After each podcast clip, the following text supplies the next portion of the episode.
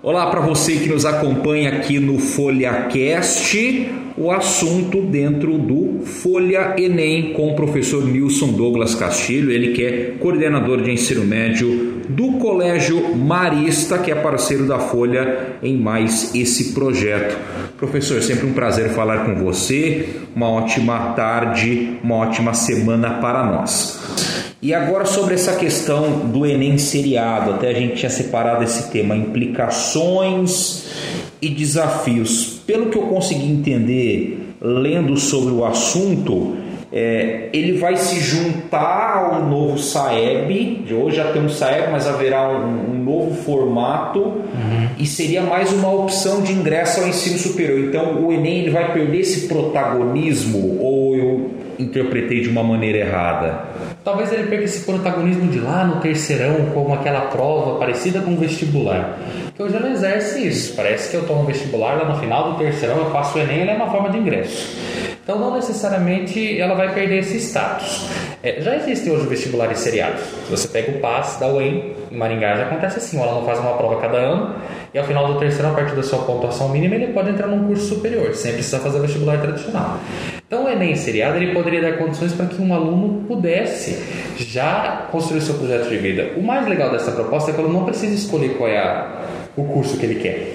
Ele vai delimitando as áreas que ele deseja. O Enem seriado ele iria obrigatoriamente colocar português e matemática, o aluno deveria fazer essas frentes, e lá no terceiro ele teria condições de optar por uma área de sua escolha, considerando aquele que ele escolheu como itinerário ao longo do ensino médio.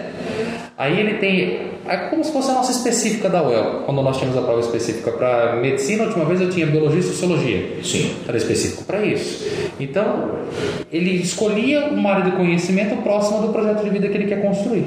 E a partir disso, não se tem muito sistematizado como seria essa forma de ingresso, porque provavelmente o SISU teria que mudar para fazer essa análise, mas eu vejo como algo positivo esse Enem seriado mas ele é positivo se a gente tiver uma unicidade de ingresso no ensino superior no país.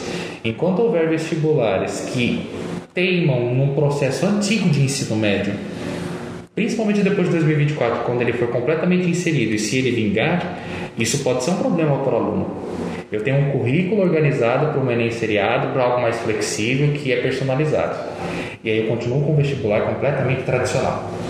Então, isso aí vai ter que ser muito bem equilibrado pelo governo entender que ele precisa intervir nessas instituições.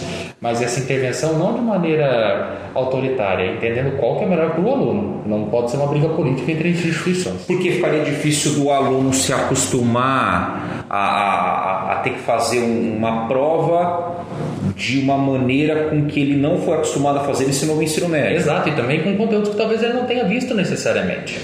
Então, Por causa dessa flexibilização. Exatamente, uma vez que ele tem condições de flexibilização e essa flexibilização vai aumentando conforme o ensino médio vai sendo implementado, essa flexibilização não necessariamente garante que ele vai ter visto tudo de filosofia, por exemplo, ou tudo de sociologia. Aí você pega uma prova da UEL que sempre valorizou muito filosofia e sociologia.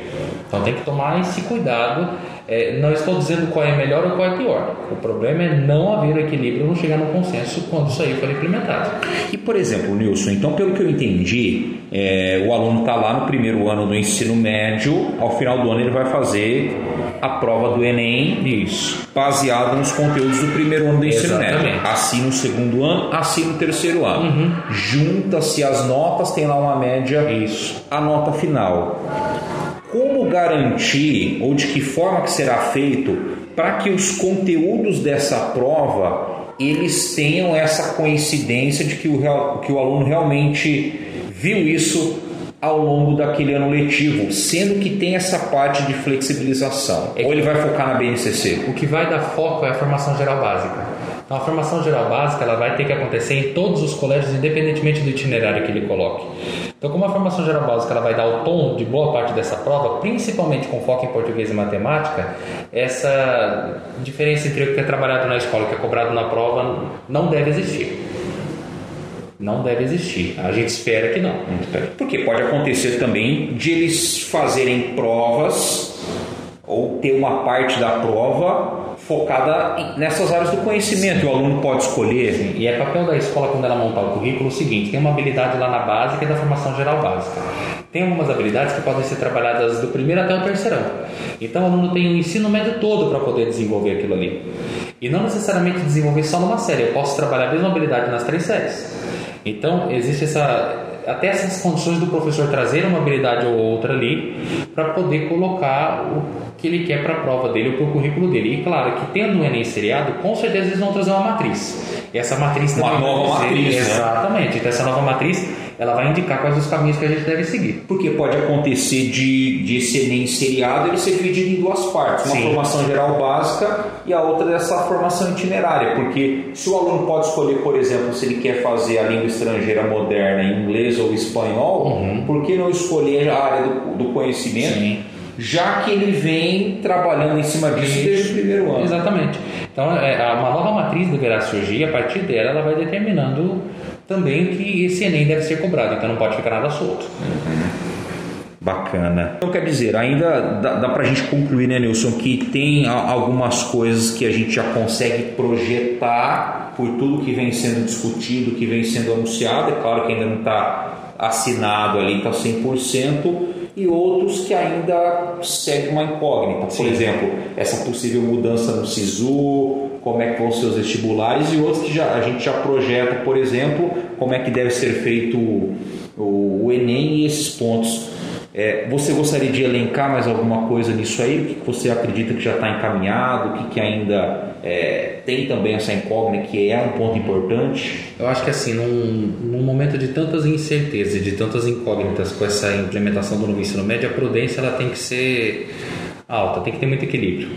Então, é, e a prudência das duas partes. Prudência por parte dos alunos, entender que se eles estão matriculados em instituições sérias, eles precisam confiar nessas instituições que, se são sérias, terão equilíbrio nessa implementação desse novo ensino médio.